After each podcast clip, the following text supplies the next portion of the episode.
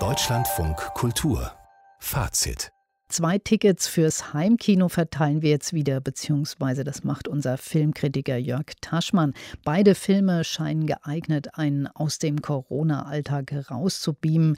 Der amerikanische Film Voyager macht das auch bildlich gesehen. Der spielt nämlich im Weltraum und der andere, der taucht dagegen tief ein in menschliche Abgründe. Die Morde von Madrid heißt er und er spielt im Sommer 2011 in Madrid. Es gibt dort eine Mordserie an älteren Witwen und zwei Polizisten, die das Ganze aufklären sollen. Hier ein Ausschnitt. Wir schaffen es nur gemeinsam. Die Streifenpolizisten, jeder einzelne von uns. Unser Zusammenhalt ist jetzt enorm wichtig. Haltet die Augen offen. So wie ich. Wir müssen jede Spur verfolgen. Der Papst ist in der Stadt. Wir können jetzt keine Mordserie gebrauchen. Absolute Diskretion. Klanglich, also schon mal Gänsehaut, Atmo. Die Handlung, die klingt auch richtig monströs, Jörg Taschmann. Wir wollen ja nicht alles verraten, aber was ist das für eine Geschichte? Also man muss wieder einmal sagen, dass der deutsche Titel sehr viel reißerischer ist als das Original, weil Que Deus nos perdone heißt nichts anderes als möge Gott uns verzeihen.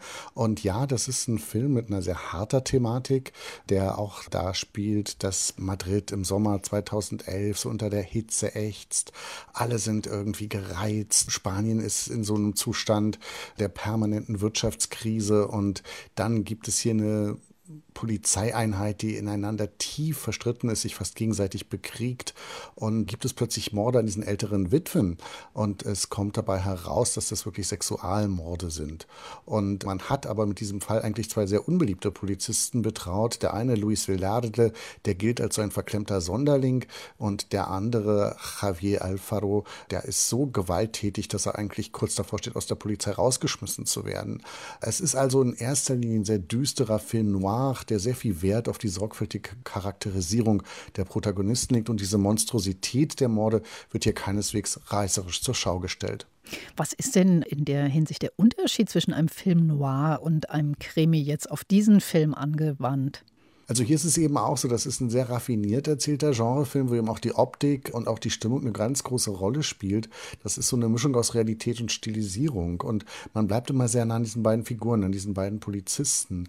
Aber auch der Täter beispielsweise wird nicht wie in so einem handelsüblichen Krimi dann plötzlich im letzten Drittel aus dem Hut gezaubert, sondern wirklich als dritter Protagonist etabliert. Und beeindruckend sind vor allem diese Dissonanzen innerhalb der Polizei, die ich schon erwähnt hatte, weil man versucht eigentlich das zu vertuschen, dass es sich hier um Sexualmorde handelt, weil man ja den Papstbesuch und den Tourismus nicht beeinträchtigen will.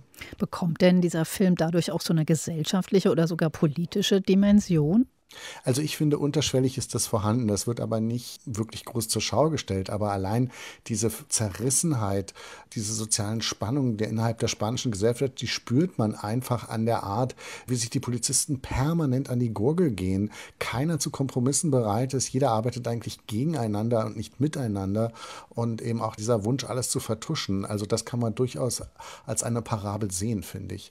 Also mich hat der Film auf jeden Fall sehr, sehr beeindruckt, auch wegen der Darsteller Antonio de la Torre, der spielt diesen stotternden, mitunter unsicheren Luis und dann dieser ständig unter Strom stehende Partner von ihm, der exklusive Roberto Alamo. Und übrigens in Spanien und Frankreich lief das eben auch im Kino vor einigen Jahren sehr, sehr erfolgreich. Vor zwei, drei Jahren hatte immerhin so 200.000 Zuschauer. Und schön, dass dieser Film, nachdem er hier in Deutschland bisher kaum beachtet wurde auf DVD und vollkommen unterging, nun bei Arte nochmal in der Mediathek besonders hervorgehoben wird. Der zweite Film, über den wir sprechen, der geht quasi in die entgegengesetzte Richtung, sozusagen von den menschlichen Untiefen nach oben ins Weltall. Da soll mal wieder die Menschheit gerettet werden in dem amerikanischen Film Voyagers von Neil Berger. Was erzählt der denn für eine Geschichte? Wer rettet da die Welt im Weltall? Ja, es ist mal wieder soweit. Wir haben es sozusagen als Menschen vermasselt und nur irgendwo im Weltall gibt es einen Planeten, wo menschliches Leben eventuell noch möglich erscheint.